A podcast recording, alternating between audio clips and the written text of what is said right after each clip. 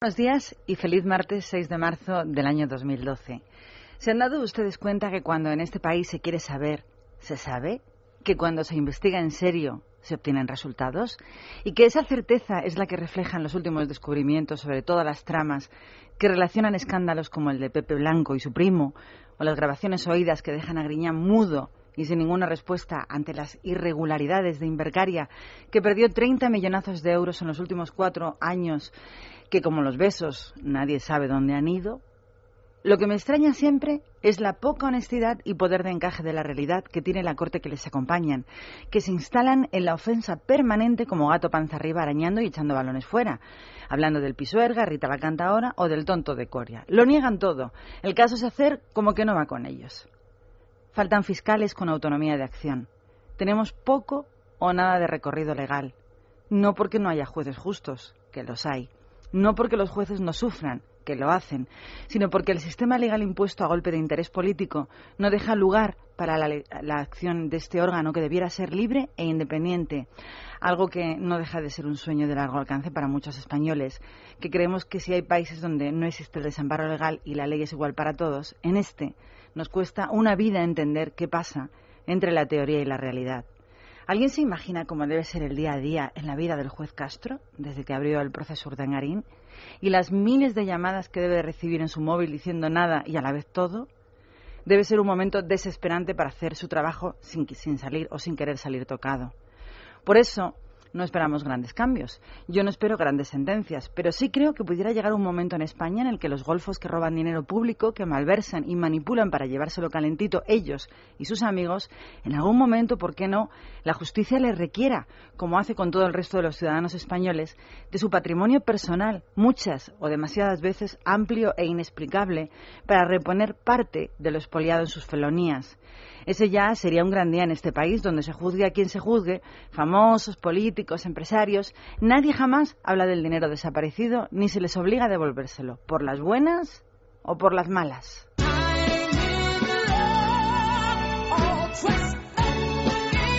En Es Radio, Libertad Capital, con Maracolas. Y aquí estamos, un martes más. Eh, Luis Alonso, Jessica Sánchez, María Martínez es el equipo de Libertad Capital y el más importante del equipo, quien nos escucha. Gracias por estar con nosotros. La sintonía siempre la misma. Es radio. Yo le llamaría la radio de la libertad. Comenzamos ahora mismo y terminamos a la una y media de la tarde con un montón de contenidos informativos que esperamos sean de su agrado. Y lo hacemos recordando que hoy es el cumpleaños de Gabriel García Márquez. Hoy cumple 85 añitos y para celebrarlo han lanzado el libro 100 años de soledad en formato digital de ebook no solamente en España, en España, en América Latina, en Europa y en todos los Estados Unidos, a un precio muy asequible y para hacer este aniversario importante, de solo 5,99 euritos en nuestro país.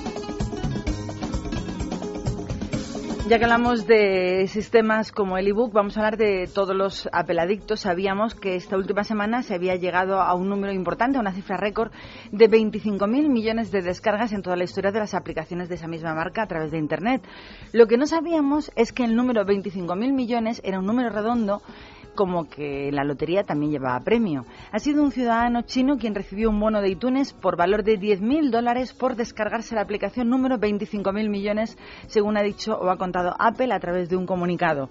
Se trataba de un juego gratuito editado por Disney llamado ¿Dónde está mi agua? que por cierto es un juego muy muy entretenido. Enhorabuena al chino que ha conseguido 10.000 dólares por bueno, pues descargarse directamente la aplicación 25.000 millones. Un número redondo que le ha traído dinerito fresco.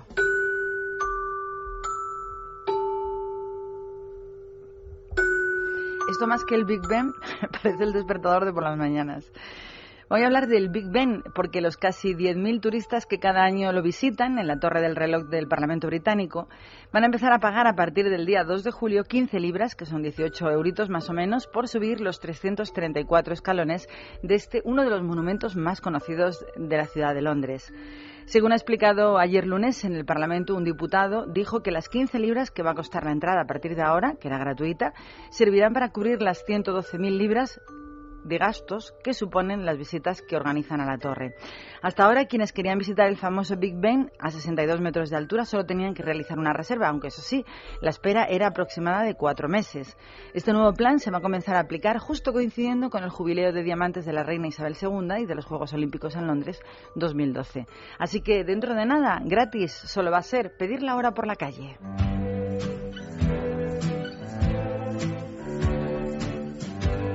Esta es una noticia muy, muy polémica y la prensa suiza anda muy soliviantada con una madre bastante egoísta que acaba de dar a luz a dos gemelos. Una periodista del diario La Mañana suizo escribe sobre la inconsciencia y el egoísmo de la madre más vieja, la llaman de Suiza, y recuerda que la primera, o mejor dicho, la principal preocupación de sus hijos cuando sean adolescentes, de estos que acaban de nacer, será buscarle una plaza en una residencia de ancianos siempre y cuando todavía permanezca viva. Todo el mundo la critica, la critica por ser una egoísta esta persona al no haber tenido en cuenta el futuro de esos niños que nada de tiempo pues no tendrán ya ni madre ni padre. Hablamos de una mujer de 66 años que vive sola y que su identidad hasta el día de hoy no ha sido dada a conocer, que ha dado a luz hace dos semanas a, los gemelos, a dos gemelos varones en el hospital de un cantón suizo se llama Grisons.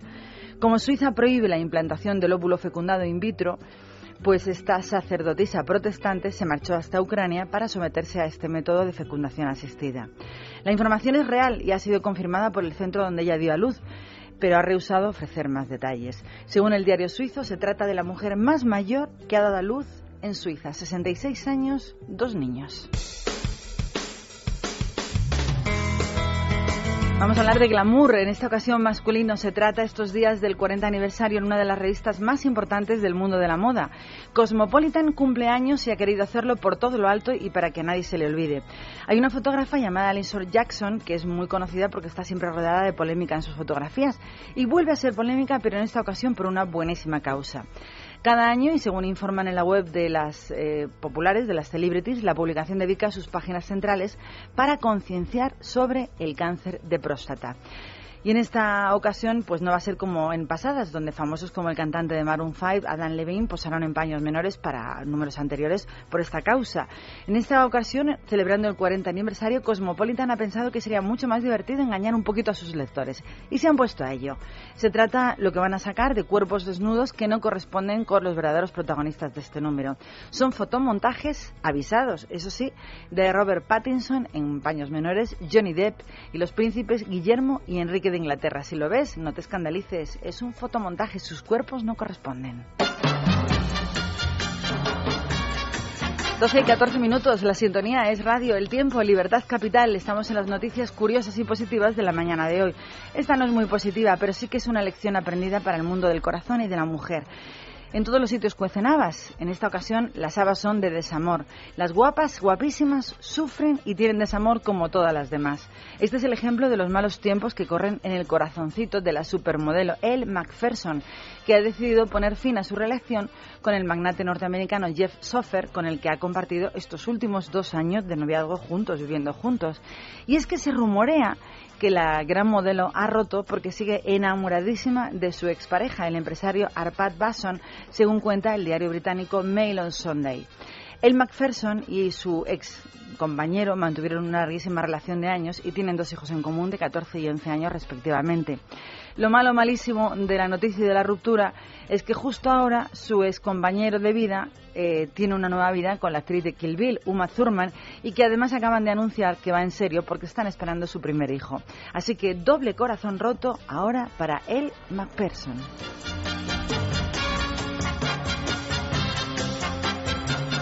Ya que hablábamos de desnudos, hablábamos de amor, hablábamos de desamor, vamos a hablar, o vamos a escuchar, mejor dicho, una canción que hicieron juntos John Paul Young y Milk and Sugar. El amor está en el aire.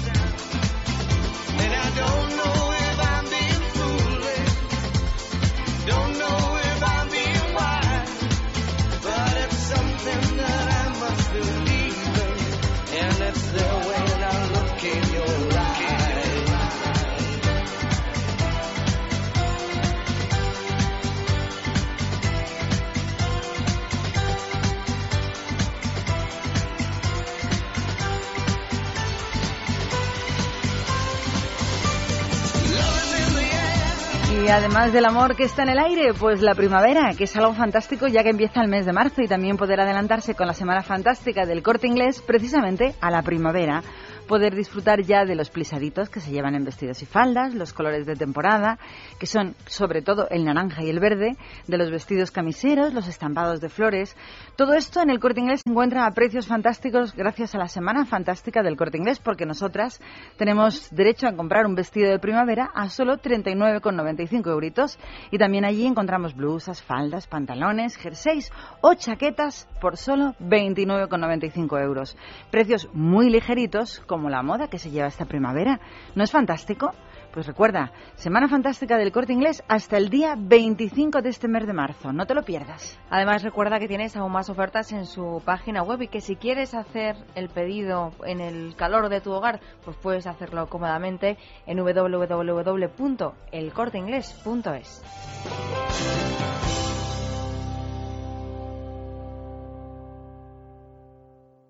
Ya no puedo más. Trabajo solo para pagar deudas, hipoteca, coche y las malditas tarjetas de crédito que me están ahogando. Libérate de tus deudas. Si tienes casa en propiedad, puedes liquidar tus préstamos y las tarjetas de crédito dejando un único préstamo y pagando hasta un 70% menos al mes. Llama al 900-200-260. 900-200-260. El estudio es gratuito. Agencianegociadora.com. Grupo Reacciona. 12 y 20, Libertad Capital es radio. Oye, Mara, ya sabes que hay muchísima gente que tiene problemas con el cal de, del agua. Es decir, ese, La cal. la cal, mejor dicho, claro, esa cal que afecta al agua de grifo, que hace que sepa mal o que provoca picores o irritaciones en la piel. Así que, bueno, como eso tiene solución y además muy económica, nos la cuenta hoy Noelia Teruel y es Masical. ¿Qué tal, Noelia? Buenos días. Hola Jessica, muy buenos días a todos. Efectivamente, porque Masical es la solución definitiva que muchos andan buscando a los problemas de la cal y además una solución que no necesita ni obras ni instalación de fontanería, ya que solamente se coloca junto al contador o la llave de paso en menos de un minutito. Así de sencillo, práctico y económico, con importantes ventajas. Una, que no necesita mantenimiento, que no consume absolutamente nada y dos, que está totalmente garantizado. Vamos a conseguir mejorar con Masical notablemente el sabor del agua, con lo cual vamos a dejar de comprar y cargar con esas pesadas garrafas cada dos por tres. Y como tú muy bien has indicado, Jessica, van a desaparecer esos molestos picores en la piel o sequedad que muchas personas padecen, sobre todo las que tienen la piel más sensible. Y vamos más allá, porque vamos a ahorrar en detergentes, suavizantes para la lavadora o el lavavajillas. Y decimos adiós a toda clase de productos antical, incluso para los sanitarios o la grifería que ya no van a tener esas feas manchas blancas de restos de cal. Bueno, y además está totalmente garantizado, ¿verdad? Sí, todos nuestros clientes reciben por escrito dos importantes garantías. Una de duración ilimitada de funcionamiento de por vida y todo un año para probarlo, para que usted compruebe su efectividad. Estamos convencidos al 100% de que se lo va a quedar, le va a encantar y lo va a recomendar. Recomendar. Por lo tanto, pídalo ahora en el 902-107-109 y si por lo que sea en esos 365 días no le convence, Masical le devuelve su dinero. Bueno, y casi lo mejor es que este tratamiento, este sistema antical revolucionario es muy baratito. Efectivamente, y ahora más, Jessica, porque tenemos una promoción válida si los oyentes de Es Radio hacen su pedido durante la próxima hora, son las 12 y 22 hasta la 1 y 22, van a recibir el 4 por 1 por solo 99 euros más unos pequeños gastos de envío. Usted va a recibir un lote compuesto por dos Masical para dos viviendas o para compartirlo con alguien, y así tocan a medias, un Power Saver que es un aparatito que lo conecta y le va a ayudar todos los meses a ahorrar en las facturas de la luz, legal y garantizado. Y ahora la novedad de esta semana, la práctica silla de bolsillo, porque tenemos el buen tiempo ya aquí para los fines de semana, para el campo, la playa, se pliega ocupa muy poquito espacio y aguanta más de 100 kilos de peso. Bueno, recuerden esta maravillosa oferta de cuatro artículos al precio de uno llamando al 902-107-109 o entrando en la web mastienda.es. Gracias, Noelia. Un besito. Feliz día.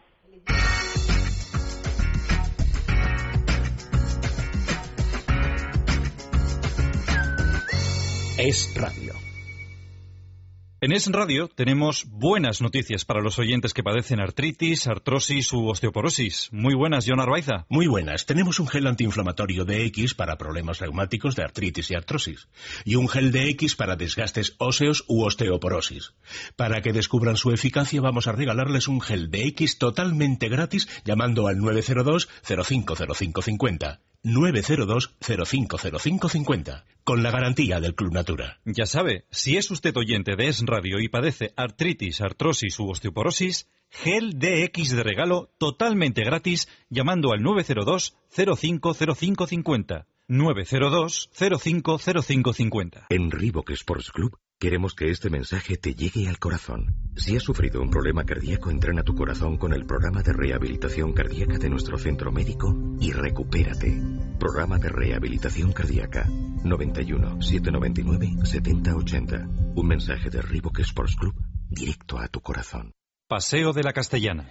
Y ahora bien, esperas mi respuesta y no sé es la voz, la de Amaya Montero, la que está sonando y que actúa esta noche en el Teatro Circo Price de Madrid para presentar su nuevo álbum, que es Amaya Montero 2. Con este último trabajo, el segundo en su vida solitaria, sin pertenecer a su grupo anterior, ha conseguido encabezar el ranking de ventas de iTunes España y también ha estado 16 semanitas en la lista de los discos más vendidos en todas las tiendas de nuestro país. La actuación de Amaya Montero hoy empieza a las 9 de la noche en el Price, estabilizado ya en Madrid, en la ronda de Atocha número 35. Y todavía, si estáis interesados, creo que quedan entraditas. Después de cantar en nuestra capital, en Madrid, la artista se va a México para presentar este nuevo disco hasta el próximo día 20 de marzo. Así que oportunidad de verla en directo antes de que se marche al otro lado del mar.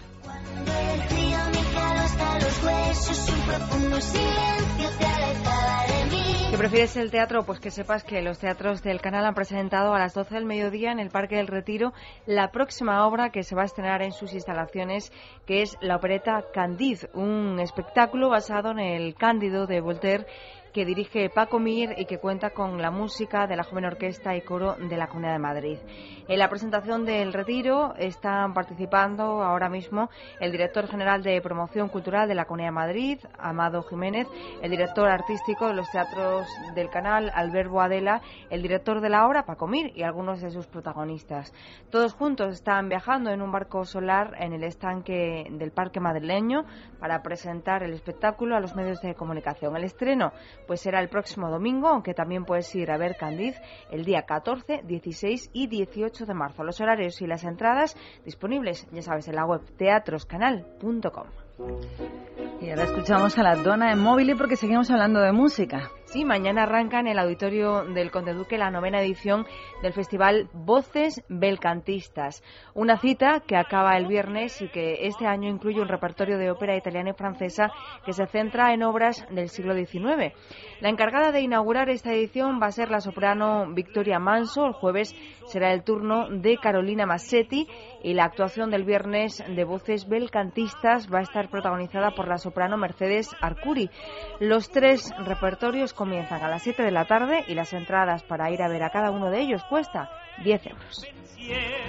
El Ayuntamiento de Fuenlabrada acaba ahora mismo de tomar una decisión de ceder varias parcelas de suelo en el área de la Pollina, que es como se llama, para que sean utilizadas como huertitos de ocio para varias organizaciones que tiene esa localidad, Fuenlabrada. Con esa iniciativa quieren que todos los vecinos de allí se impliquen un poquito más en el cultivo de alimentos y empiecen a respetar también el medio ambiente. Sobre todo pretenden que los jóvenes de Fuenlabrada se animen a utilizarlos y por eso han cedido varias parcelitas al Centro de Educación y Participación Ambiental Joven de esa localidad. Ya lo único que nos queda desde aquí es animarles a que utilicen esas parcelas y no se queden vacías, sino que se dediquen un poco a cultivar los huertos. Menos salidas nocturnas y más promover futuro, sobre todo gratuito. Todo lo que te da un huerto, al fin y al cabo, se lo cuesta un poco de esfuerzo. Bueno, de todas formas, si no eres. Hablamos del Ayuntamiento de Fuenlabrada. Si quieres información, supongo que tienes que acercar o pedir información a tu propio ayuntamiento, si es que vives en aquella localidad. Y si no eres de los que les gusta plantar tomates, o vamos, que no eres muy ducho en la materia, pues, pues salen fenomenal los tomates. Yo lo digo. que sepas que el actor argentino Miguel Ángel Solá estrena hoy en el Teatro Infanta Isabel la obra Como por un tubo, una historia centrada en el amor y el desamor que viven los protagonistas que van contando sus experiencias por teléfono en un programa de radio de Buenos Aires. En la obra, además de un estudio donde está el locutor, aparecen bailarines, títeres, también fantasmas. Como por un tubo va a estar en cartel hasta el próximo 4 de abril y dicen que es muy divertida. Puedes ir a verla cada martes a las 8 y media de la tarde. Me gustaría dar una noticia con un poquito de recuerdo. Recordamos todo el mundo por ese eh, documental importante que corre a través de Internet y que es muy aclaratorio sobre cómo comenzó la crisis mundial que todo el mundo sufre en mayor o menor medida. Nosotros en mayor, otros países en menor medida. Vamos a recordar que los tres principales bancos islandeses dicen que fueron el origen de la gran crisis mundial, que se hundieron a finales del año 2008 tras años de expansión basada solamente en los préstamos. Ese país, estoy hablando de Islandia, que solo tiene 320.000 habitantes, se vio obligado a pedir aproximadamente unos 10.000 millones al Fondo Monetario Internacional para salir de esa crisis, de la que no salieron, claro. Pues acaba de dar comienzo, por primera vez en la historia, el juicio contra el ex primer ministro de ese país, de Islandia, que se llama Geir Harde, por negligencia en su gestión y no poder evitar la crisis financiera del año 2008. Es el único juicio abierto contra un responsable político por la crisis mundial que sufrimos. El Parlamento de ese país aprobó en el año 2010 abrir un proceso contra el ex primer ministro, contra el primer ministro en aquel entonces, en un tribunal especial sobre delitos de cargos públicos que data del año 1905 y que hasta el día de hoy no había sido utilizado jamás. En concreto, el exministro, el ex primer ministro de Islandia, está acusado de negligencia grave por no adoptar las medidas apropiadas en su momento, por lo que podría ser condenado solo a dos años de prisión. Pero lo cierto es que tiene una responsabilidad política. Este hombre, por supuesto, ha negado los cargos, explicando que ninguno de nosotros en aquel momento se dio cuenta de que hubiera nada sospechoso en el sistema bancario en sí ni islandés ni mundial, pero ahora sí que parece que así era.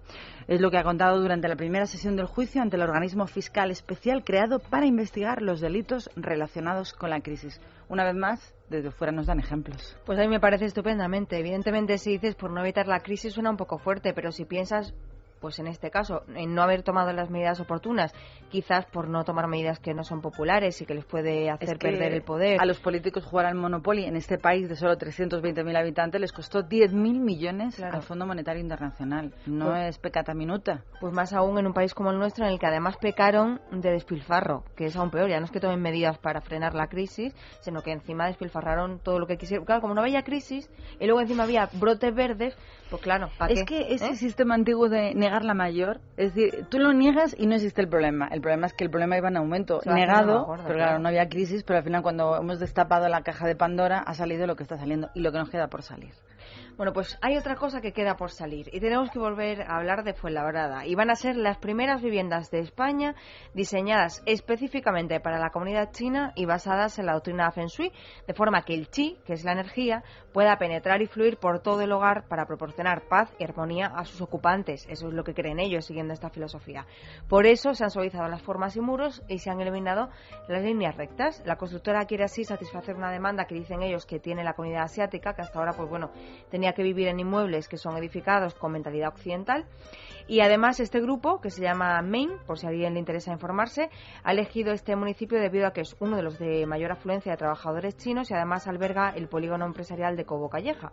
No obstante, dicen que tienen previsto trasladar este modelo a otros lugares de España donde también hay comunidades chinas importantes. Así que a mí me parece bien esto del Feng Shui, ¿por qué no? ¿Se ayuda? A mí me parece que muy bien. Hay, la verdad es que yo antes sí tenía más conocimiento. Deberíamos llamar a un experto en Feng Shui y nos dijera cómo deben de ser nuestras casas. Yo sé, por ejemplo, que la cama tiene que tener la cabeza mirando al norte y los pies, o sea, mirar hacia el sur mientras duermes, creo.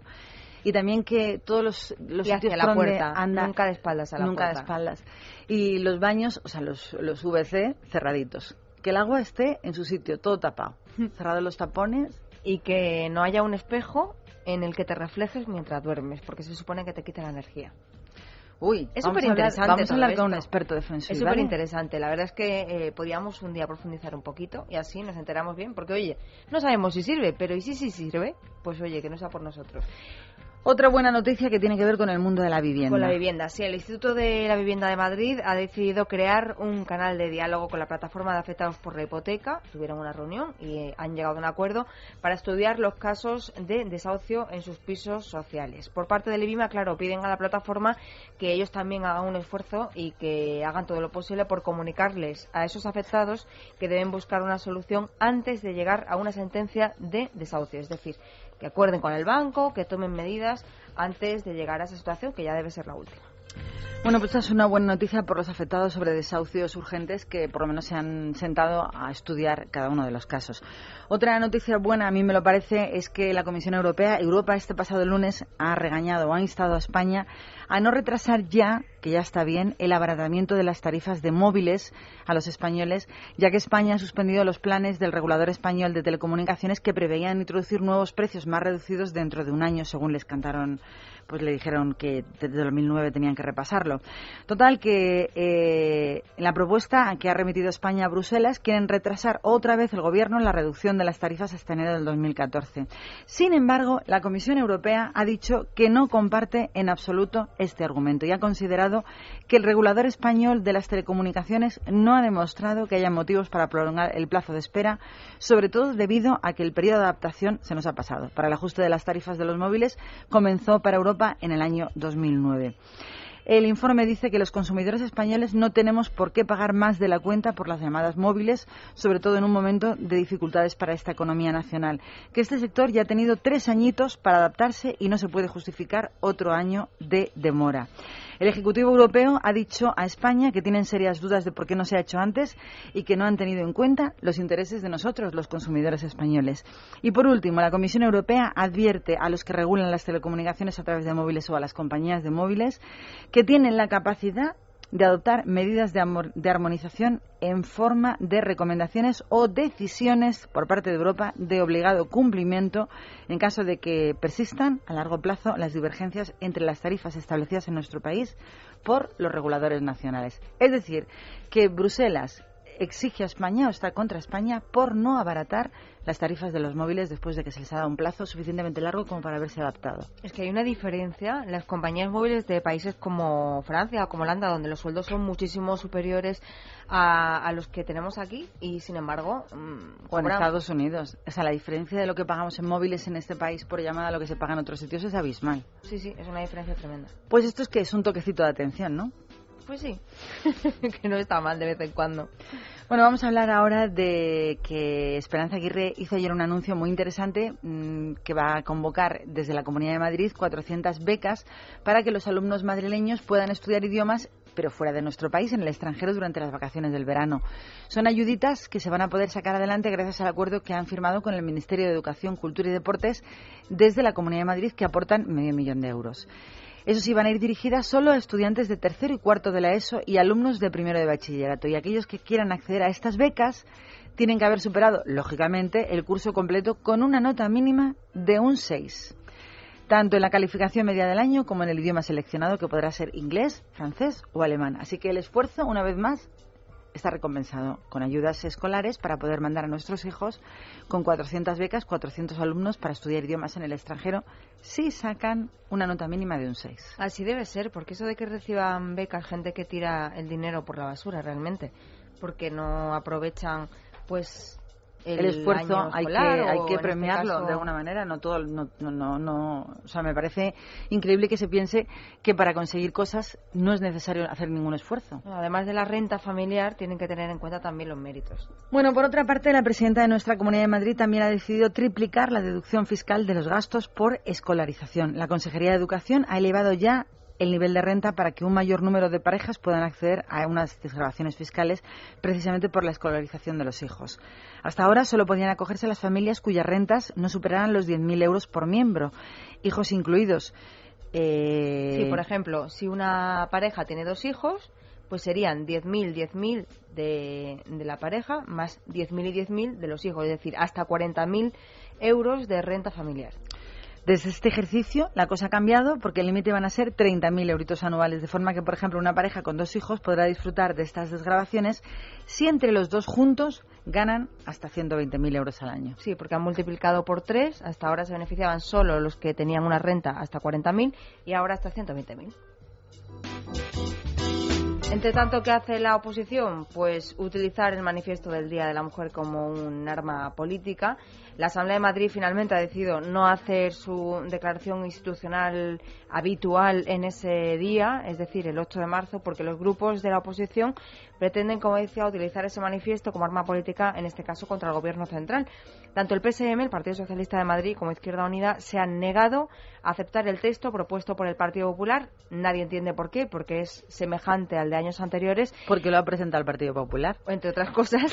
Y además ellos, fíjate, lo que querían era que se incorporara en ese texto, que es por el Día Internacional de la Mujer, pues querían que incorporaran críticas a la reforma laboral y a la revisión de la ley del aborto. El único que no, el único grupo que no ha dicho nada ha sido UPyD de momento, pero yo creo que debería manifestarse también si está a favor o en contra de estas exigencias que parecen un poco absurdas, la verdad. Vamos a hablar luego del revuelo que hay sobre el informe que ha presentado el académico Ignacio Bosque sobre la visibilidad de la mujer en los usos del idioma. Vamos a hablar luego. Sí, pero de una forma divertida. Bueno, pues luego vamos a hablar de esto, que también ha causado un gran revuelo sobre cómo se habla eh, en nuestro país y lo difícil que es hablar en español en algunos momentos. Seguimos, 12.39 minutos. Las al- damas de blanco. Sí, hablamos de un caso tremendo y es que eh, lleva más de siete meses la familia de Sabina Martín Gómez, una cubana de 46 años, durmiendo al raso, es decir, en la calle, frente a la sede histórica del Ministerio de Asuntos Exteriores en la madrileña plaza de, la provincia. Ellos lo están haciendo en protesta porque, bueno, eh, parece ser que no se ha cumplido con lo que le prometieron por parte del gobierno, del anterior gobierno, es decir, el gobierno de Zapatero. Ella es una dama de blanco, es decir, el colectivo de mujeres que, bueno, pues que se ha convertido en un, em- un emblema de la oposición cubana al castrismo y que lucha por los derechos humanos en la isla. Entonces el gobierno español eh, le prometió una casa cuando alcanzó un acuerdo con, con La Habana, eh, recordemos, con la mediación de la Iglesia Católica para asilar en España a un grupo de presos políticos. Entre esas personas que llegaron a España estaba esta mujer y bueno, pues eh, ellos lo que reclaman es aquello que le prometió el departamento que entonces dirigía Miguel Ángel Moratino. Si es que cuando llegaran a España iban a tener una casa donde dormir y que de alguna forma iban a salir de Cuba para tener una vida mejor. Se han encontrado con que allí digamos que aunque tenían falta de libertad, pues tenían una vida digna y que al llegar a España pues tienen que vivir en la calle.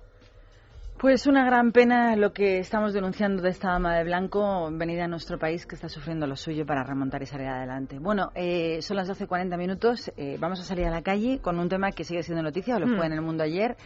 Eh, lo ha vuelto a ser hoy. eh, se trata. ¿Por qué te ríes? No, voy a hablar antes de otra cosa. ¿Alguna, ¿Alguien de ustedes ha visto una serie que ha comenzado en Telecinco titulada Mi Gitana que parece como que, No. uy, van a desvelar la vida secreta de Isabel Pantoja. ¿Habéis visto la serie? No la he visto, sé que empezaba ayer, pero no la he ¿Viste visto. la serie, María? que- Yo tampoco he tenido Pues placer. mira, nosotros, yo, yo vi el principio nada más, con lo cual no podemos hablar sobre lo que no sabemos.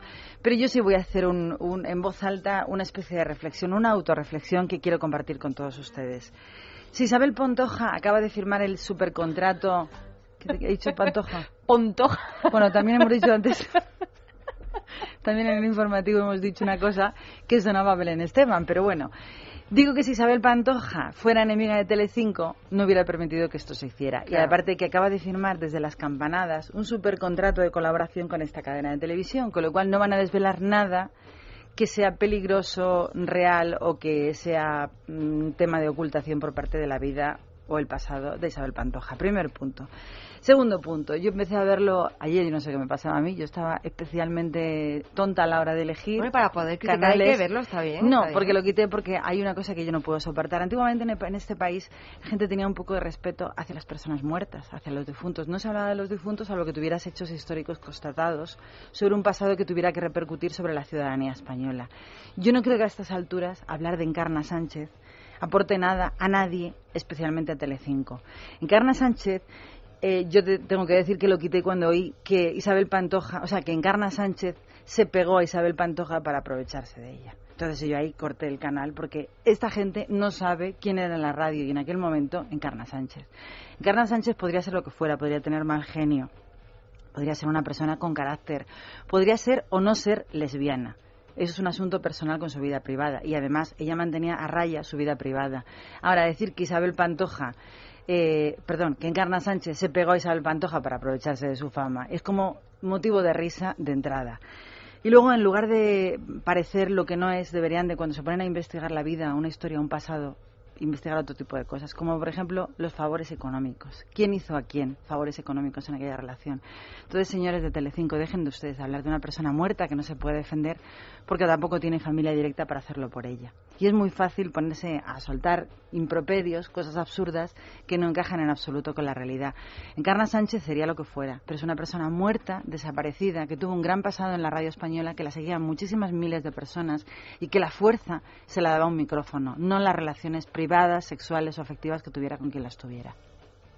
Pues sí, la verdad es que esta cadena de todas formas tampoco Hay ha muchos- brillado nunca por su Hay muchos presentadores, ese hay muchas personas que están en programas importantes con grandes audiencias que tienen sus temas sexuales también algo escandalosos. Pero esos están vivos, a esos no les investigan ni tampoco dicen nada. Lo ellos. curioso y lo gracioso es lo que cambia la cosa, en este caso la relación de esta cantante, de esta ton- eh, tonadillera con, con esta cadena, en cuanto firman un acuerdo comercial. Es decir, hija. hasta ese momento se llevaban a matar, si no me Sí, sí. confundo. Además, primero Y de repente- como buque insignia, empezó a entrar un poco en Telecinco y luego entró ella.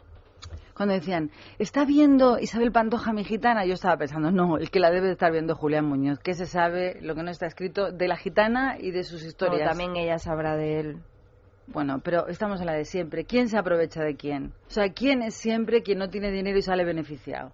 En este caso él, ¿no? Ah, sí. ¿No? Él tenía dinero que robaría del ayuntamiento de Marbella. Quien no tenía dinero era Isabel Pantoja, que estaba a punto de cerrar su, su famoso restaurante en Torremolinos. Estamos siempre igual. Es un culebrón. Es al que, al que buena, al que buena se arrima, buena sombra le cobija. Pero vamos, escuchar lo que yo escuché, que Isabel Pantoja, fue, vamos, que Encarna Sánchez se pegó a Isabel Pantoja para aprovecharse de su fama, es cuanto menos de risa. Ahí fue cuando cambiaste de canal. ¿no? Yo dije, bueno, esto ya es lo más. Yo ya lo quito porque ya no quiero ir más. Mejor ir por la vereda del sol, ¿no? Que estar en la Nos vamos por la vereda del sol, que es el Walking on Sunshine que versionó de esta manera Diego Torres. Y luego nos vamos a la calle, ¿eh? No se pierdan, que nos vamos a la calle para hablar del telenabo, que suena fatal, pero que tiene que ver con el mundo del taxi. Eso es lo que ellas no querían decir. Se llama telenabo. Sí, ya lo dijimos ayer, ya hoy te toca a ti. Sí. Bueno, pues vamos a escuchar a Diego Torres.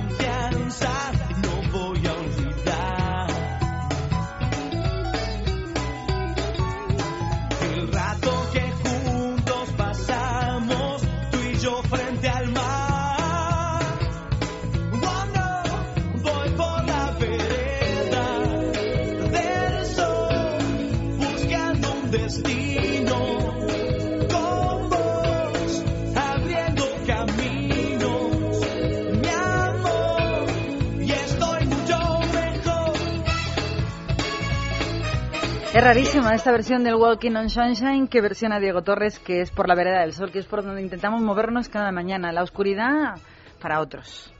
Para otros, pues como esos taxistas que han elegido ir por la, por la, bueno, por la oscuridad y que denuncian ¿Qué es exactamente Telenabo? Pues según la Asociación Gremial del Autotaxi, se trata de un grupo de taxistas que se ofrece a entregar o aceptar el pago de comisiones a recepcionistas y botones a cambio de que los llamen cuando tengan clientes que quieren ir a Barajas, que es una carrera que Como taxis privados 300. sin licencia. Claro, y ellos le dan pues un suplemento que oscila entre los 5 y los 15 euros a cualquier botones o cualquier recepcionista y por eso pues se le llama Telenabo porque según dice la Asociación Gremial del Autotaxi en el mundo, básicamente hacen lo que les sale de la punta de la nariz no decir otra cosa, como decíamos ayer. Yo directamente me fui a preguntarle a los taxistas de Madrid, estuve con algunos aquí en la parada de Gregorio Marañón, que nos pilla cerca de la emisora, y también por el centro, y la verdad que por este nombre no lo conocía nadie, pero esto dicen que se viene practicando desde hace muchísimo tiempo, aunque ahora haya saltado a la prensa. La verdad que existe, ha existido siempre y en algunos hoteles eh, están compinchados algunos taxistas con los recepcionistas. Le dan un viaje a cambio de una comisión. ¿El telenabo? Pues no. Sí, de eso sí, pero vamos, como telenabo no, lo he oído hablar, pero vamos, sí. Hombre, yo creo que esto lo pone el ayuntamiento y se debe trabajar sobre unas tarifas, ¿no? Entonces, está, eso es ilegal. Ni idea. Por separado sí. Pues yo creo, yo no sé, yo no llevo muchos años, pero yo creo que está, estaba ya de anterior, ¿eh? Pues es muy fácil, tú le das un dinero a cambio de que cuando haya buenos servicios, el botón este llame a ti. Lo veo muy difícil de regular eso.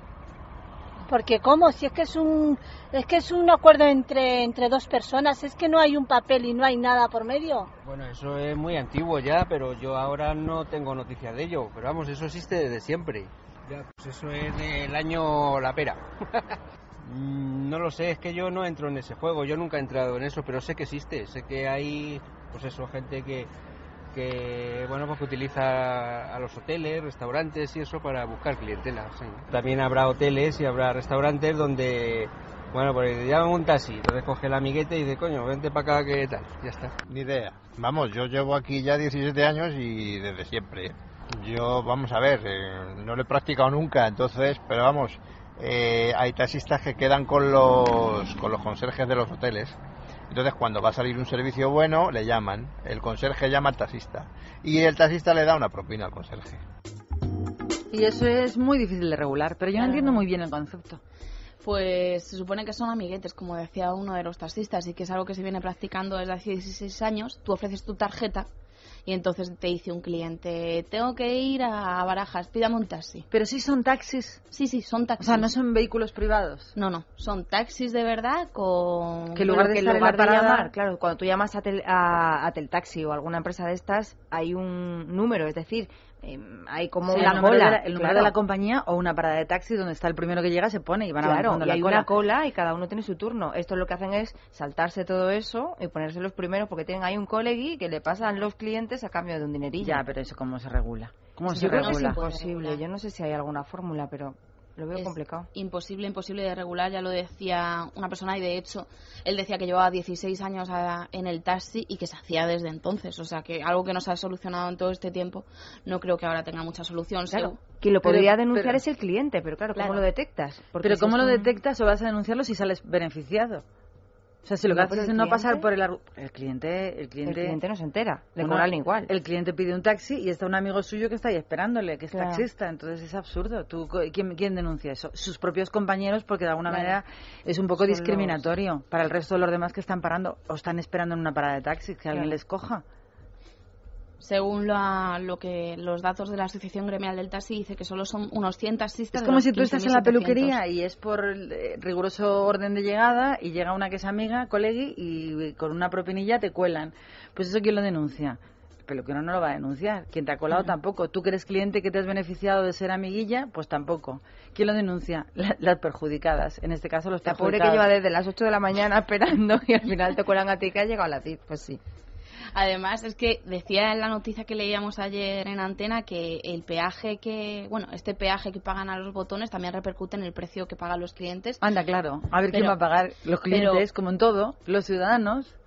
¿Quién paga al final? Pero según me contaron los taxistas, para nada. Que eso es algo que desembolsa el taxista a cambio de tener una carrera asegurada de su bolsillo, de lo que le cobra al cliente, porque él tiene el taxímetro encendido. O sea, que lo que Bueno, sale, mi pregunta sale. va más para... Yo no, Sí. bueno, no quiero pensar mal, pero ¿por qué siempre son de hoteles los, los, beneficia- los clientes? ¿Que por qué siempre son de hoteles? A ver, ¿compensa tener que pagar a lo mejor 5 euros a un botones para recoger a un cliente de un hotel? ¿Por qué compensa no estar Sí, en la parada? van a barajas y la carrera barajas pues una, O sea, una carrera cara, claro. Claro, solo los llaman en carreras de este tipo, de 40, 35 euros que tienen asegurados y no una carrera de 8 euros hasta, yo que sé, hasta Tocha o algo así. ¿Sabes Hombre, ya si nos ponemos a locubrar, también puede Hombre. ser que el recepcionista que conoce a los turistas en cuestión le diga, estas son unas alemanas que no se enteran de nada, una vueltecita por Madrid Bueno, antes de pero eso llegar ya hombre, es- a Barajas. eso ya es O sea elucubrar que mucho. Es lucubrar, ¿eh? Yo... Eso no ocurre nunca, en Nunca, este país. sobre si afecta o no al precio de los viajeros de, de la carrera y qué pueden hacer para evitar pues este tipo de competencia desleal también nos hablaron los taxistas.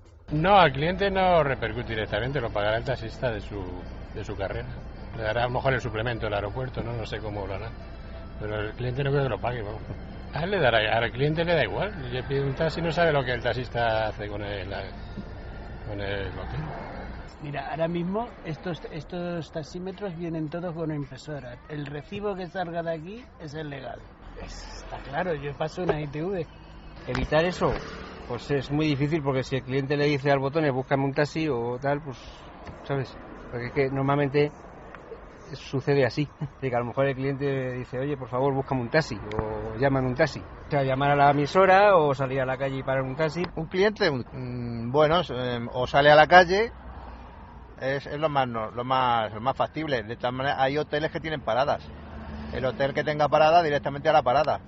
Pero si no tiene parada, pues sale a la calle y para uno, sin decir nada al, al de recepción, claro.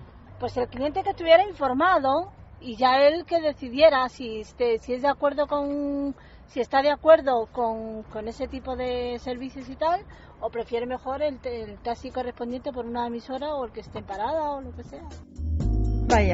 Vaya, es muy difícil toda esta historia. Sí, sí. Yo cogí un taxi en Sevilla y, y me- la amiga con la que había quedado me está diciendo, ¿pero dónde estás? ¿Pero dónde estás? Y, yo decía, y ya le dije en voz alta, estoy esperando a ver si este señor se cansa de darme vueltas por Sevilla y me lleva al sitio donde le he dicho. y el señor se puso muy ruborizado, pero es que no paraba de darme vueltas, venga, venga por aquí, venga por allá. Pues eso es lo que hay que evitar. Eso sí que hay que evitar. Yo también he tenido alguna anécdota de esas, sobre todo al principio de llegar a Madrid con el acento andaluz, claro, piensan que no tienen ni idea de dónde vas. Y yo iba a mi casa, fíjate si me sabía al menos el recorrido de mi casa a la estación y de la estación a mi casa. Y ya cuando, bueno, pues vi que se desviaba un poquito, le dije, oye, mira, yo tengo acento andaluz, pero, Pero sé dónde aquí". vivo, ¿sabes? Así que si no te importa, me paras el taxímetro y te pago lo que pone ahora. Y así fue. A mí me pasó en Barcelona. Iba en el viaje con varias personas y íbamos a hacer el mismo trayecto que habíamos hecho el día anterior. Y al final ya mi madre, harta del asunto, le dijo, mire, que no somos tontos, que pare aquí, que ya sabemos que estoy ahí a dos manzanas. Y el otro seguía subiendo, seguía subiendo, hacía una escalera, volvía a la calle atrás. Y decía, Pues "Pero esa- este esas hombre debe pensar vueltas. que además de que no somos aquí, somos tontos. Yo, por ejemplo, puedo no conocer una ciudad, pero sí sé perfectamente. eh, yo me miro como desde la altura, como si fuera un GPS. O sea, si empieza a darme una vuelta a la derecha, a la izquierda, al otro, no sé qué, yo ya sé exactamente dónde estoy. O sea, es como. Pero vamos a ver, si vamos al norte, no podemos ir al oeste. Y luego otra vez al este y otra vez al sur. O sea, no. Y es lo que ocurre. Eso no quiere decir que haya taxistas estupendos. No, no. Por ejemplo, he oído que un taxista estaba escuchando a Luis Herrero, porque esa era la sintonía del programa de Luis Herrero. Y además reconoció el micrófono, sabía del programa que veníamos, de Libertad Capital, y dijo que hoy lo escuchaba porque además escuchaba el radio desde que se levantaba hasta que se acostaba. Y además tengo que decir que hay gente estupenda, que dices un día, por favor, necesito ir corriendo a mi casa o voy corriendo que tengo que coger un ave, vuelan y te llevan por el camino más corto. O sea, no queremos generalizar. Todos hemos tenido malas experiencias, Claro. pero siempre son los menos. En todas las familias hay una oveja negra y también en el gremio de los taxistas, como lo hay en el de los periodistas y lo hay en todos los gremios, que no se nos vayan a enfadar porque Uy, sí, evidentemente... hay unos periodistas que es para echarles a los leones. Desde luego. La verdad.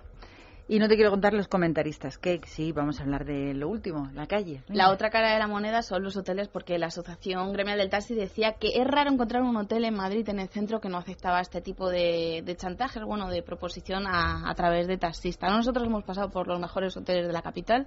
Ayer me di una vuelta por la carrera de San Jerónimo y la verdad que sí que hay gente que, que se acerca, taxistas que se acercan a ofrecerse, pero ninguno, y eso dicen ellos, ha aceptado ninguno- este servicio. Bueno, ningún recepcionista lo recordó. Claro. No. Sabemos que hay eh, algunos hoteles que trabajan pero no que van los taxistas a sobornarles, sino que trabajan con alguna cierta compañía o algo de eso, pero vamos, no aquí no. Nosotros no, nunca hemos colaborado en este, en este hotel, vamos con este sistema, jamás. Alguna vez, pero vamos, siempre ha sido rechazada esa, esa petición, tajantemente. Con la parada de taxis que tenemos aquí a la izquierda, siempre. Nunca ha venido nadie, jamás. Porque de hecho nosotros también, por ejemplo, yo personalmente los clientes me dicen que, ¿cómo cree que si pedir, que mañana se van a tal hora, en la mañana muy temprano o en la noche para pedir un taxi?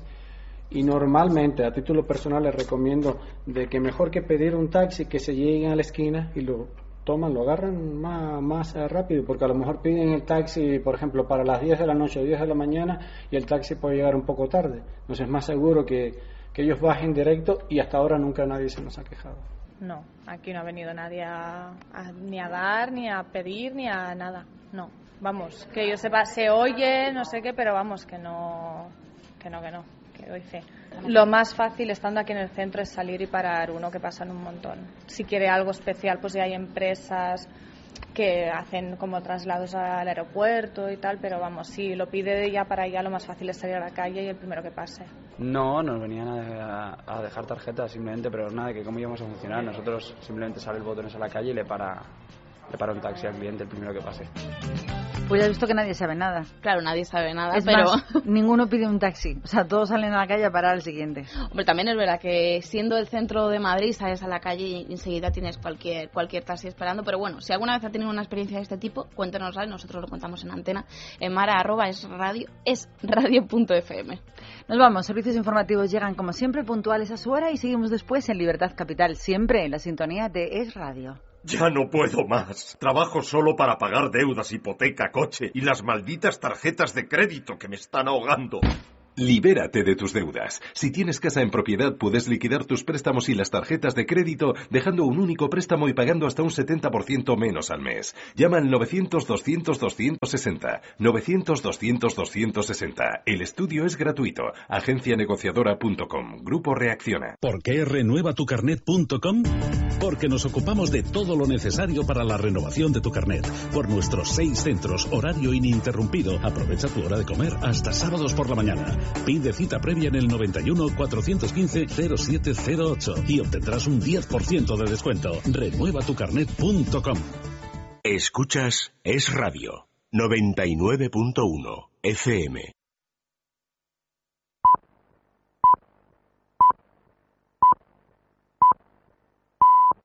Es la una de la tarde, mediodía en Canarias. Es Radio. Servicios informativos. Saludos, muy buenas tardes. A esta hora volvemos al Congreso de los Diputados, donde sigue la comparecencia de los portavoces parlamentarios. En estos momentos, en uso de la palabra, la portavoz socialista Soraya Rodríguez, a quien hemos preguntado por las dos polémicas del día, por el caso Campeón y por el caso Invercaria. Nos vamos a la Cámara Baja. Ketty Ganat, muy buenas tardes. ¿Qué tal? Muy buenas tardes, Noelia. Sobre el primer asunto ha evitado pronunciarse Soraya Rodríguez sobre esa grabación de la Guardia Civil publicada por el diario El Mundo en la que José Blanco reconocía haber mediado para otorgar 2,9 millones de euros a Jorge Dorribo. La portavoz espera que José Blanco pueda defenderse en la justicia, manifiesta su confianza hacia la justicia, pero también hacia las palabras del exministro que asegura que todo es falso. Segundo tema, Invercaria también confía, pero en las explicaciones que dice han llegado de la Junta. Me tengo que remitir a lo que acabo de decir, es decir, me remito a las explicaciones que da la Junta de Andalucía. Si la, pregunta es eh, si nos preocupa cualquier actuación irregular que pueda ser ilegal en el ejercicio de eh, responsabilidades públicas, en el ejercicio de las instituciones, por supuesto. Pero no solamente al Partido Socialista, también a la Junta de Andalucía, que ha denunciado eh, conductas irregulares y presuntamente ilegales y que lleva La portavoz del Partido Socialista en el Congreso también se ha referido a las últimas medidas que ha tomado el Gobierno en materia de corrupción y ha manifestado que el Ejecutivo de Mariano Rajoy se está relajando en la lucha contra el fraude y la corrupción. Gracias. ¿Qué información de última hora desde el Congreso de los Diputados? Al margen, hoy se habla también y mucho del objetivo de déficit. A esta hora, la secretaria general del PP, María Dolores de Cospedal, se reúne con los presidentes autonómicos del Partido Popular antes de que esta tarde se celebre el Consejo de Política Fiscal y Financiera. En él resonará esa petición de Andalucía, Cataluña y Canarias de que se amplíe aún más el margen de las comunidades autónomas. Frente a estas, la postura de Galicia, que hoy aseguraba que hay que cumplir lo establecido. Alicia González, muy buenas tardes. ¿Qué tal? Buenas tardes. Así lo ha afirmado Alberto Núñez Feijo, que además ha pedido al Gobierno que premie a las comunidades autónomas que cumplan con los objetivos de déficit. El presidente de la Junta lo decía en Moncloa a preguntas de radio tras su reunión con Soraya Saez de Santa María. Que el Gobierno tenga en cuenta a las comunidades autónomas que cumplan y, en consecuencia, que el Gobierno, en los programas de cofinanciación, de convenios, de infraestructuras, de programas, tenga en cuenta las comunidades que venimos cumpliendo el déficit público para que éstas tengamos una situación más favorable frente a otras que han venido incumpliendo el déficit público. Feijóo además abogado por la fusión de ayuntamientos para que en tiempos de crisis, ha dicho, las entidades locales puedan prestar mejores servicios. Gracias, Alicia. Y un apunte más, como les venimos contando, el ministro de Asuntos Exteriores ha defendido cerrar la embajada española en Siria, aunque no habrá una decisión definitiva, decía, hasta que se reúna con la Unión Europea. Cristina Altuna, muy buenas tardes. Buenas tardes. Encuentro en la Unión Europea en el que el ministro de Asuntos Exteriores espera que los 27 sigan esa indicación y cierren sus embajadas en Siria. José Manuel García Margallo ha anunciado además además cambios en la gestión de dos asuntos con respecto al gobierno de Zapatero. El primero, Cuba. España no impulsará modificaciones en la posición común de la Unión Europea con respecto al país iberoamericano hasta que la situación no cambie en la isla. El segundo, Gibraltar, asunto por el que le preguntaban al ministro si es posible recuperar el peñón y esta era su respuesta. Claro que lo creo posible. Esto es certus quan incertus quando. Haremos lo que podamos, seguiremos haciendo lo que podamos y esperemos, esperamos entendernos con el Reino Unido para volver a la la legalidad internacional, es decir, empezar las conversaciones sobre negociación, que es lo que manda Bruselas, y volver al sentido común, que el foro sea cuatripartito y no tripartito. Es radio. Bien, pues tiempo ya para, como siempre, para los deportes. Miguel Ferreira, muy buenas tardes. Buenas tardes. A esta hora seguimos pendientes de conocer esa sede de la que será la final de la Copa del Rey. A esta hora continúa la reunión en la que se va a decidir el estadio en el que se jugará la final. Los posibles estadios son el Vicente Calderón, donde quiere jugar el Fútbol Club Barcelona, la Cartuja de Sevilla, pretendida por el Athletic de Bilbao, y Mestalla, aunque este último está prácticamente descartado. Si a lo largo de la reunión no llegaran a un acuerdo, la Federación elegirá la sede mediante un sorteo. Este encuentro se está celebrando en la sede de la Federación Española de Fútbol y también se ha visto afectado por el enfrentamiento entre el Barcelona y el Comité Técnico de Árbitros. El conjunto azulgrana ha decidido no acudir a la reunión como señal de protesta por la polémica con Piqué. Gracias, Miguel. Nada más por nuestra parte. Como siempre, ya saben que volveremos. Será a la una y media de la tarde. Nuestro informativo nacional es noticia con los detalles de toda la información que hasta el momento nos ha dejado la jornada. Más información en libertaddigital.com. Todos los boletines en esradio.fm.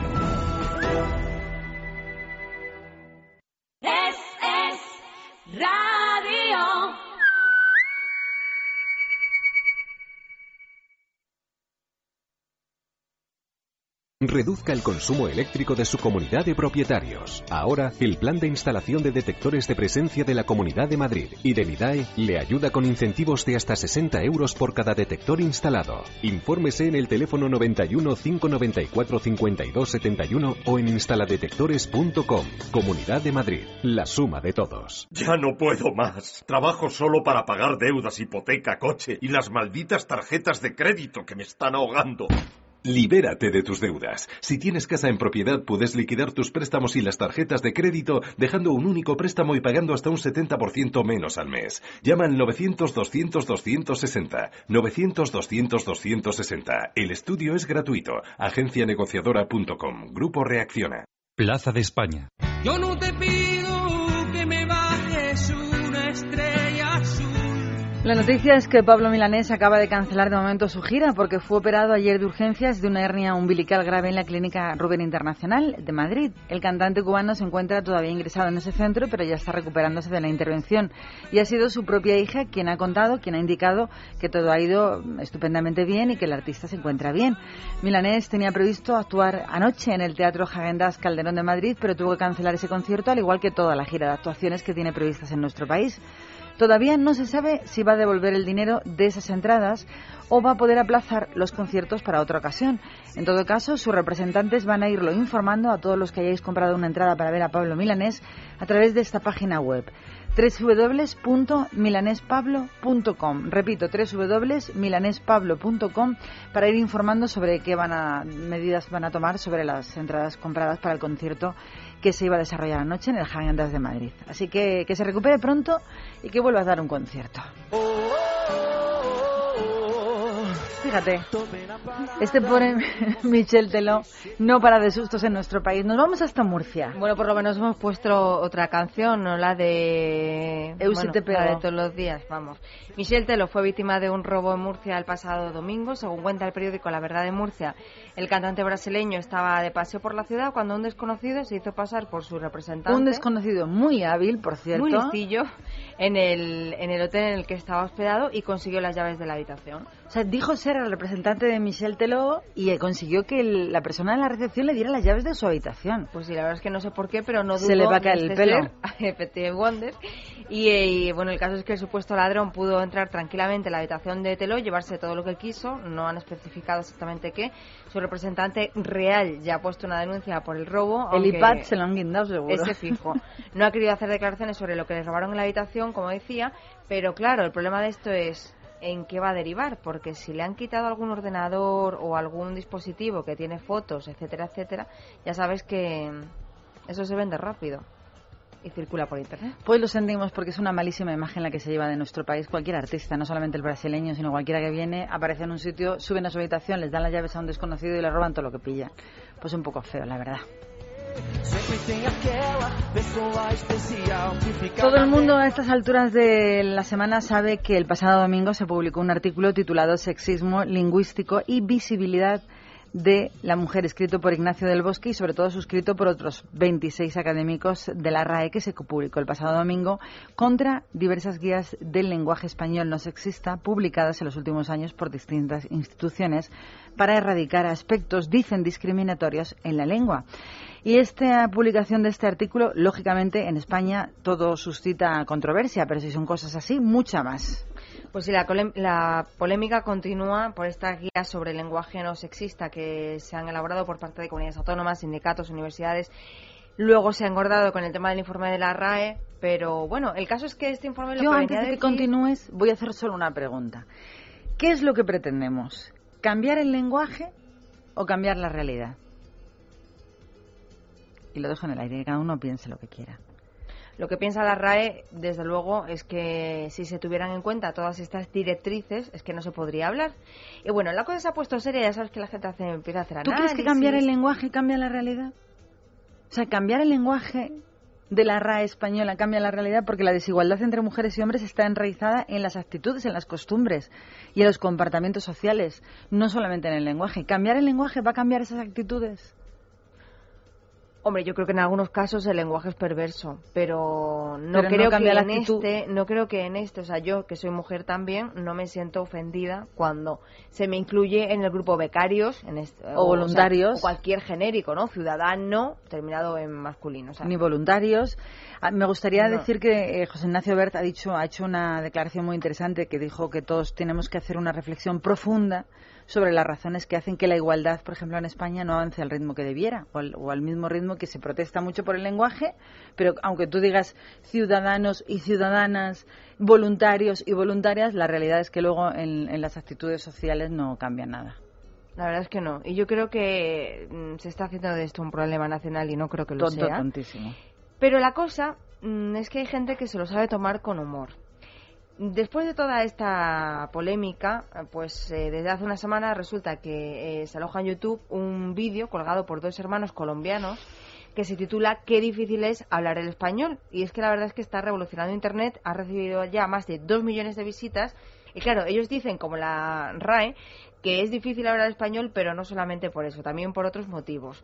Juan Andrés y Nicolás Ospina, así se llaman los protagonistas, hacen una parodia muy divertida en la que adoptan bueno, pues varios personajes, ritmos musicales, y lo que hacen es recorrer los distintos significados que puede tener una misma palabra en distintos países de habla hispana, cosa que incluso puede llegar a dificultar el lenguaje para los que son nativos. Vamos a poner un ejemplo. La palabra polla.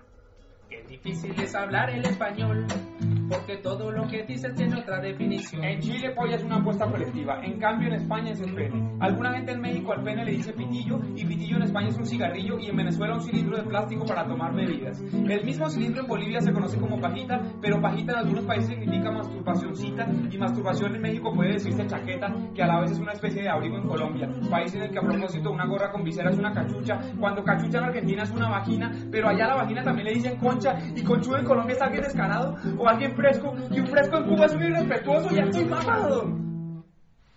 Pero mamado de qué? Mamado de borracho, mamado de chupeteado, mamado de harto.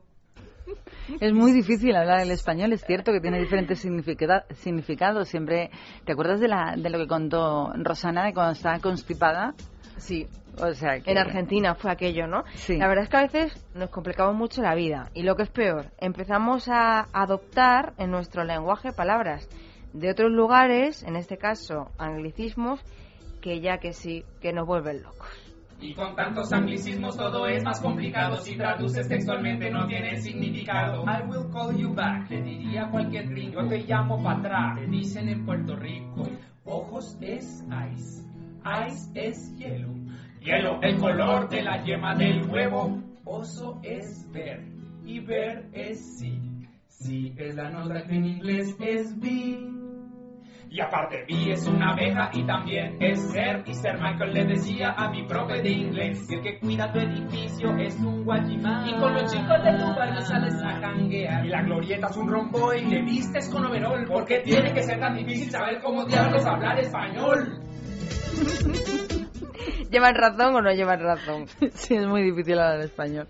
Palabras que solo significan otra cosa, sino que además pueden traer problemas. Es decir, hay palabras que en otro idioma son insultos.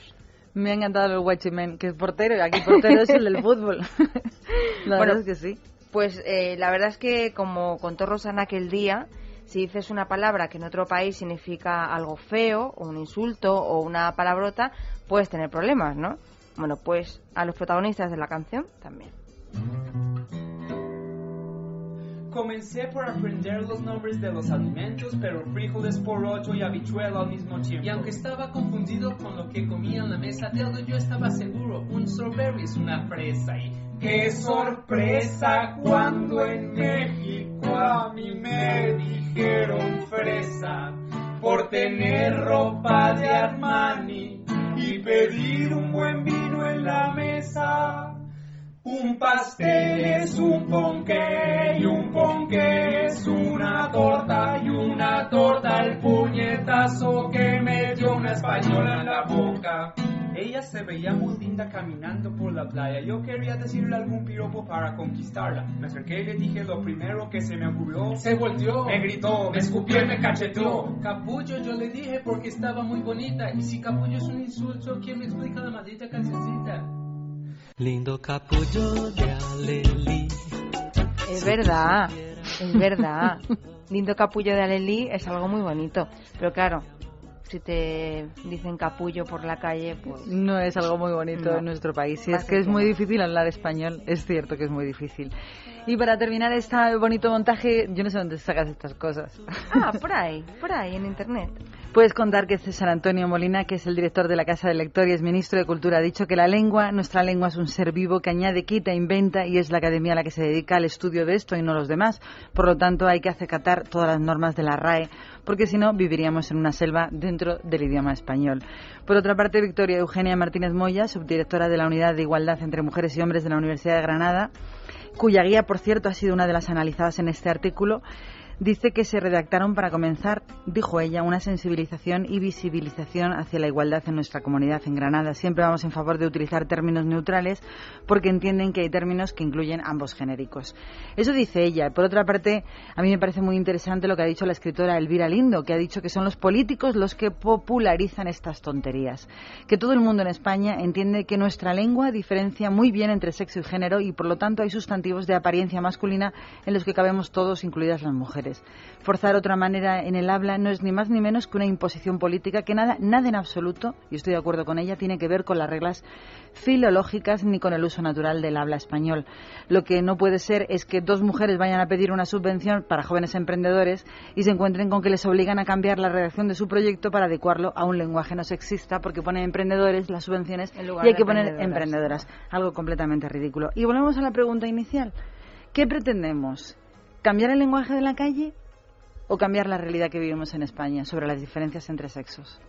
Es más, posiblemente eh, el lenguaje se vaya cambiando de forma progresiva conforme va cambiando la realidad, ¿no? O sea, si se, si se produce ese cambio en la realidad, vendrá después el del lenguaje, no al revés. Yo es que sigo pensando que cuando decimos hablamos de los españoles, estamos todos incluidos. Yo me siento incluida. Tiempo para la música y qué difícil es hablar el español. Nos vamos con Bruce Springsteen, no nos vamos, venimos. Acaba de sacar nuevo disco que se publica hoy en el mundo entero.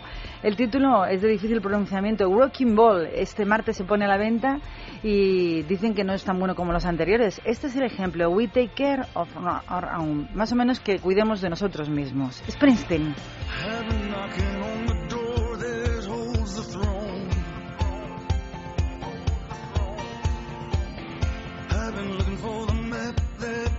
Me home. I've been stumbling on good hearts turned to stone. The road of good intentions is gone dry as a bone. We take care of our own. We take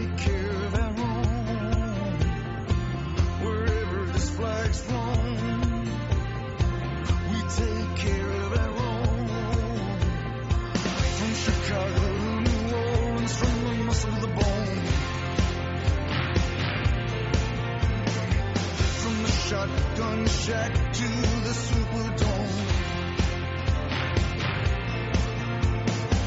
Ringo Hill, the Calvary State.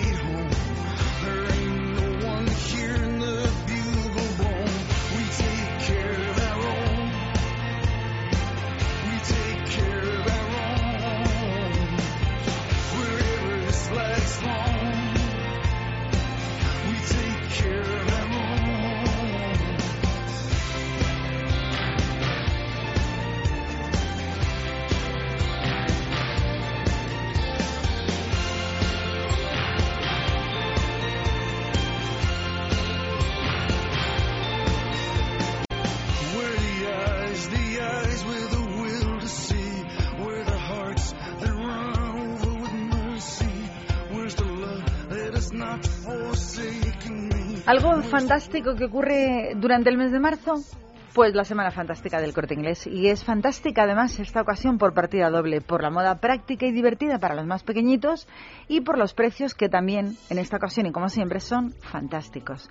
Porque por ejemplo los bodies de fantasía para bebé de brotes de la firma Brotes cuestan solo 12,95 euros y las bermudas tejanas vaqueritas para niños también de la firma Brotes 17,95. Camisetitas para bebé y niña con unos estampados monísimos de freestyle cuestan ahora solo en el Corte Inglés 5,95 y los, los leggings para niñas ahora en la Semana Fantástica 14,95 euros. ¿No te parece estupendo? Pues disfrútalo y aprovechate hasta el día 25 de marzo, que es el tiempo que va a durar la Semana Fantástica solo en el Corte Inglés. Bueno, una semana fantástica que también llega a su página web. Ya sale, solo tienes que entrar en www.elcorteingles.es. Y está abierta a las 24 horas del día, así que no lo olvides. Estamos eh, de enhorabuena porque hoy arranca en Internet la Feria Virtual del Libro, la primera feria exclusivamente online que se va a celebrar sobre el libro hasta el día de hoy en el mundo y en la que van a participar nada menos que 31 expositores de España y Latinoamérica. Entrando en el portal www.feriavirtualdelibro.es puedes buscar y comprar muchísimos, muchísimos libros electrónicos y sobre todo poder consultar las principales novedades que existen en el mercado de los ebooks. Una de las principales ventajas eh, de esta feria es que los visitantes podemos visitar las casetas 24 horas cada día y desde cualquier parte del mundo. Va a durar hasta el próximo día 11 de marzo. También han programado chats para que todos los editores resuelvan dudas y algunos escritores también se han sumado a esta cita a través de encuentros online. Esta feria primera virtual del libro cuenta con el apoyo del Ministerio de Educación y Ciencia y para entrar en ella solo tienes que registrarte en su web y puedes participar y ver todas las novedades. Repetimos la web www.feriavirtualdelibro.es. Pues ahora que hablas de libros, yo creo que sin duda hay un debate en la calle relacionado con la educación y es la desigualdad. Antes hablábamos de la desigualdad en relación a hombres y mujeres, la, de, la desigualdad que existe entre alumnos de distintas comunidades autónomas solo por el hecho de residir en otra región, solamente por ese hecho. De hecho, el ministro José Ignacio Ver, eh, ayer durante la primera comparecencia en la Comisión de Educación, Cultura y Deporte del Senado, eh, bueno, pues se anunció que se va a elaborar una carta de derechos básicos y precisamente el objetivo es reducir esas graves diferencias educativas que a su juicio existen entre las comunidades autónomas. Se persigue, pues eso, que todos los alumnos accedan a un sistema educativo de calidad, independientemente de donde residan.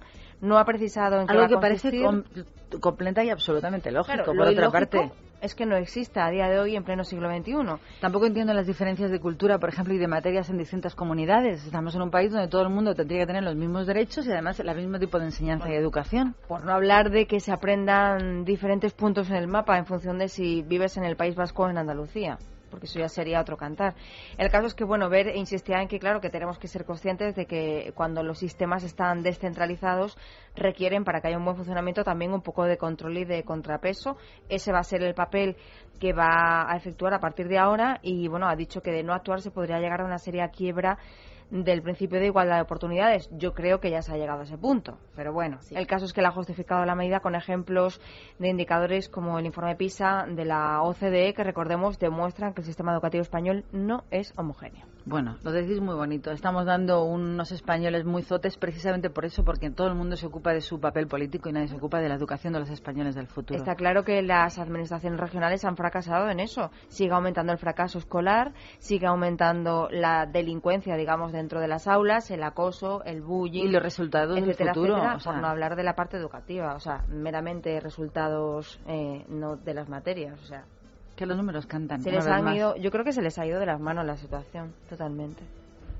Vamos a hablar de otra noticia relacionada con la crisis económica que atraviesa nuestro país, porque ha hecho que vuelvan a ponerse en marcha algunas iniciativas de la posguerra española, como eran los comedores sociales para niños. Un proyecto que va a iniciar la ONG Mensajeros de la Paz a partir de mañana en un local situado en la Plaza de Vara del Rey de Madrid, en pleno rastro madrileño, donde varios miembros de la organización no gubernamental Mensajeros de la Paz van a empezar a dar meriendas, cenas a pequeños entre 2 y 14 años pequeños, pues a los que sus padres no pueden garantizar que vayan a cenar al salir del colegio. Según el presidente de Mensajeros de la Paz, el padre Ángel, no podían seguir viendo como algunos pequeños pues eso, salían del colegio y que no tuviesen asegurado que llevarse a la boca. Por eso han vuelto a abrir pues estos centros, estos colegios y por eso han decidido hacerlo ya. A ellos, al colegio, bueno, al centro situado en la Plaza del Vara del Rey de Madrid, pueden acudir los niños de familias que no tengan recursos y el de Madrid es el primero que van a abrir, pero no descartan seguir con el proyecto en otras ciudades españolas. Se inaugura mañana, lo abren mañana, es cuando van a empezar a dar estas comidas a partir de las 6 de la tarde, Mañana de lunes vamos. a viernes. Mañana iré, o mañana o el jueves, porque no sé si mañana será un acto muy institucional, pero sí que me gustaría hablar con los padres y sobre todo pues con los voluntarios. Hombre, si mañana allí. se abre, mañana se inaugura, supongo que mañana va a haber una merienda para niños. Supongo que sí. Pues es una noticia bonita, pero es una noticia Claro. triste. Tiene una de calle y otra de arena. Por otra parte, parece ser que Sony tiene Sony Internacional tiene la negra. Siempre están en el ojo del huracán. Una brecha parece ser en su sistema de seguridad informático ha permitido que hackers no sabemos de dónde se apropiaran del material no publicado de Michael Jackson, del rey del pop, que incluía colaboraciones inéditas hasta el momento, incluso con Freddie Mercury, entre otros artistas que no ha visto de momento el sol. Sony Music, recordamos que pagó a los herederos de Michael Jackson la, la fortuna de 189 millones de euros por hacerse con todo el catálogo musical del artista. Y en ese catálogo que, que- que les han intervenido los hackers se incluían temas del disco que salió el pasado año en los que Michael Jackson pues nunca había terminado de, tra- de trabajar. Y la última noticia de hoy, más que nada por el tiempo, así que imagino yo que es la última, es una constatación de algo que imaginábamos. Y es que Izquierda Unida ha registrado en el Congreso de los Diputados tres preguntas para el ministro del Interior, Jorge Fernández Díaz, por los incidentes de Valencia. Sin embargo, eh, parece ser que estas tres están basadas en un testimonio llevado a cabo en un programa de la cadena SER y lo que es peor, que según ha denunciado la Generalidad Valenciana, es falso. Según cuenta ABC, un supuesto médico acusó en los micrófonos de esta emisora del Grupo Prisa a la policía de haber robado partes de lesiones de manifestantes atendidos en el Hospital Clínico de Valencia. Según el Ejecutivo Valenciano, se presentó en la entrevista como José María y dijo que disponía en su, bueno, pues en su condición de médico internista de los partes que acreditaban esas lesiones, esas heridas. Él decía que había habido más víctimas de las que se decía en televisión, que bueno, que lo que estaba pasando en Valencia era una dictadura total y sin embargo lo que ha constatado la Consejería de Sanidad es que no consta ningún médico internista en dicho hospital que responda al nombre de José María. Así que ha desmentido de plano esta versión y, bueno, una acusación muy grave hacia Izquierda Unida que habría presentado un testimonio falso. Y lo último que tiene que ver con la música con la que vamos a terminar. En la presentación la pasada semana en Argentina, tanto nuestro Joan Manuel Serrat como Joaquín Sabina dijeron que el público argentino en Buenos Aires es el más caliente, cómplice y participativo del mundo. ¿Por qué lo contamos? Porque hoy comienzan en la ciudad de Salta, en el norte de Argentina, una serie de más de 30 conciertos que van a dar juntitos con nueve ciudades de este país, además de estarán en Chile, Paraguay, Uruguay, Colombia y Ecuador. La gira de estos dos se llama Dos pájaros contraatacan y sirve para que ellos vuelvan a dar sus discos a conocer, sus temas, y a presentar una nueva orquesta que se llama la Orquesta del Titanic. Van a cantar sus grandes éxitos y ya sabemos para ellos quién es el mejor público, el argentino de Buenos Aires. Nos vamos con, a mí no me gustan juntos, Serrat y Sabina, nunca me han gustado, algunas canciones por separados y por supuesto de Joan Manuel Serrat, la que estamos escuchando y que pone punto final a Libertad Capital, Mediterráneo, algo tan nuestro. Para que pintes de azul sus largas noches de invierno, a fuerza de desventuras, tu alma es profunda y oscura a tus atardeceres rojos se acostumbraron mis ojos como el recodo al camino. Soy cantor, soy embustero, me gusta el juego y el vino, tengo alma de marinero. ¿Qué le voy a hacer si yo nací en el Mediterráneo? Nací en el Mediterráneo te acercas y te vas después de besar mi aldea. Jugando con la marea, te vas pensando en volver, eres como una mujer perfumadita de brea, que se añora y que se quiere, que se conoce y se teme. Ay, si un día para mi mal viene a buscarme la parca, Empujar al mar mi barca con un levante otoñal y dejad que el temporal desguace sus alas blancas